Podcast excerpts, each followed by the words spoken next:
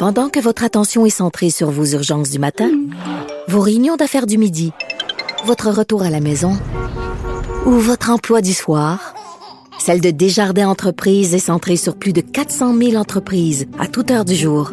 Grâce à notre connaissance des secteurs d'activité et à notre accompagnement spécialisé, nous aidons les entrepreneurs à relever chaque défi pour qu'ils puissent rester centrés sur ce qui compte, le développement de leur entreprise.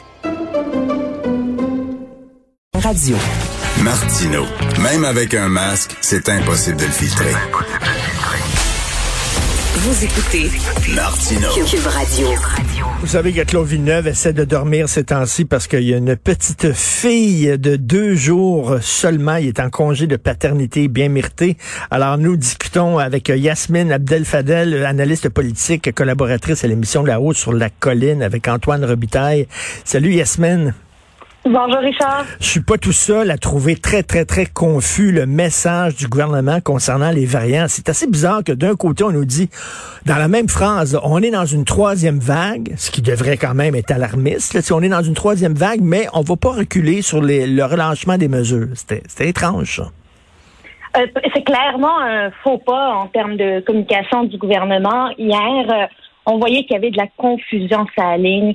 Le gouvernement, la décision gouvernementale, bon, elle était pas facile à prendre, là, on va se le dire, mais ça, ça détonnait avec 24 heures avant, là, où tout était sous contrôle, que Ben oui. c'était parfait, qu'Arruda nous disait que euh, jusqu'à 2000 cas, ça, il dérangeait pas, puis qu'on était un village gaulois finalement. Ben, moi, moi, ça m'inquiète parce que ça me dit que ils l'ont pas vu venir cette euh, énième vague là, parce qu'on peut pas changer finalement de, de message en si peu de temps.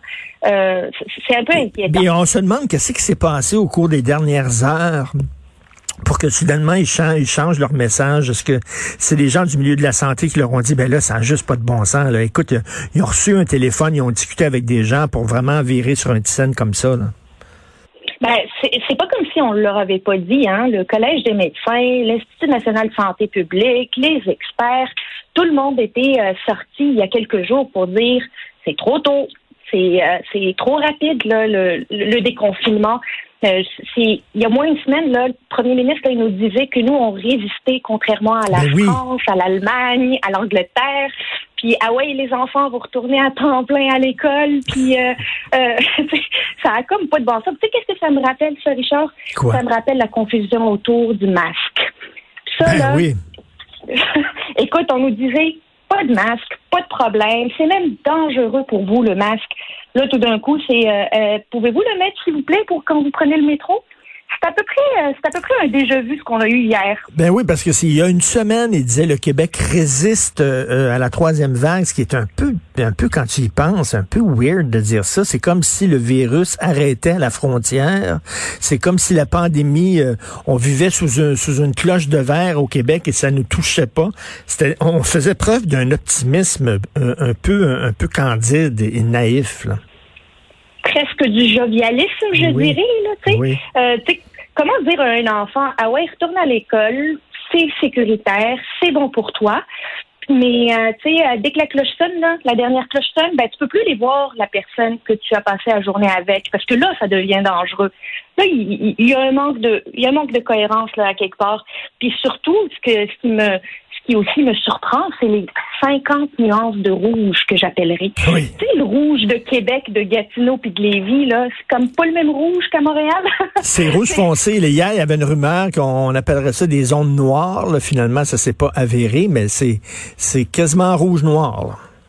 Ah non, c'est ça. Fait que maintenant, euh, je pense qu'il va falloir se préparer euh, à faire euh, face à une énième vague. Là, on va encore s'encabaner avec euh, notre famille chez nous, puis les commerces vont fermer. Mais moi, je pense à tous ces restaurateurs là, qui se sont préparés pour la longue fin de semaine, qui ont acheté des produits qu'ils étaient prêts à offrir aux clients et que aujourd'hui on leur dit Mm. vous allez fermer encore une fois. Et t'imagines les pertes qu'il y a là-dedans là, c'est Non, c'est épouvantable. Mais, mais- mais je pense que le talon d'Achille et la faiblesse de M. Legault, c'est qu'il il, il- il veut être aimé à tout prix. hein. Il a besoin d'être aimé. Et toi, Yasmine, là, je te pose une question. Fais un test dans ta tête. Pense à tes professeurs que tu as eus, là. Les meilleurs profs que tu as eus, les profs qui ont été importants dans ta vie, qui ont changé quelque chose, c'était peut-être les profs les plus sévères. C'était pas les profs qui te donnaient congé de leçons puis congé de devoirs. On les aimait, ces profs-là, parce que, bon, ils étaient slack, mais finalement, tu te rends compte en vieillissant que ton meilleur prof, celui qui te demandait de changer, c'est celui qui était sévère, c'est celui qui te demandait des sacrifices, c'est celui qui te demandait de travailler fort le week-end. Et c'est ça qui a de la misère à faire. Il veut être le bon prof, François Legault, et pas le prof Absolument. sévère. Ben, en fait, c'est ça, c'est qu'il veut pas être sévère, puis, puis je le comprends, puis je voudrais pas être dans ses souliers. Non, non, C'est pas facile, mais mais ce que les Québécois veulent, là, c'est pas tant de savoir s'il faut confiner ou déconfiner. Ils veulent avoir de la prévisibilité. ils veulent savoir qu'il y a un contrôle. Mais quand un jour on dit que tout va bien, puis le lendemain rien ne va plus, ben c'est là où la prévisibilité, puis là on commence à se poser des questions. Ben là, euh, ils l'ont-tu pas vu venir? Ils ont-tu des chiffres qui sont sérieux? Euh, C'est quoi cette affaire là c'est là où le bas blesse. Mais comme tu disais, on n'aimerait pas être dans ses souliers parce que, tu sais, d'un côté, il se dit, si euh, je, leur donne pas du lousse, si je leur donne pas du slack, ils vont devenir délinquants. En même temps, il y a la santé mentale, tu sais, euh, parce qu'on chiale tout le temps au Québec. Quand il fait beau, on chiale, il fait trop chaud. Quand il fait froid, on chiale, il fait trop froid. Euh, tu sais, fait que là, quand, quand il ferme, on dit, ben là, vous pensez pas à santé mentale. Quand il rouvre, on dit, ben là, vous êtes responsable. Pas évident, là. C'est pas évident, c'est pas facile. Mais tu sais, la troisième vague, on a vu en Europe, la France vient d'annoncer un nouveau confinement qui est qui est important. Euh, on le voit en Allemagne, on le voit au Brésil. Tu sais, on peut pas être un village gaulois. On on peut pas résister nous tout seuls ici au Québec à une vague qui déferle sur le, le monde au complet. Fait que je pense qu'il va falloir être très prudent dans les messages euh, gouvernementaux puis le, les Québécois, là, ils veulent juste se faire dire qu'est-ce qui va se passer. Oui, ils veulent juste se faire dire leur juste. C'est ça. Puis, euh, tu sais, essayez pas d'enrober ça. Là, tu sais, on est capable d'en prendre. Dites-nous vraiment ce qu'il y en est. Et euh, c'est surtout, on voit le fil d'arrivée. On est vers la fin, là, parce que c'est la, c'est la vaccination qui va tout régler. C'est pas le temps de lâcher. C'est pas le temps de lâcher. c'est pas le temps de lâcher. Non.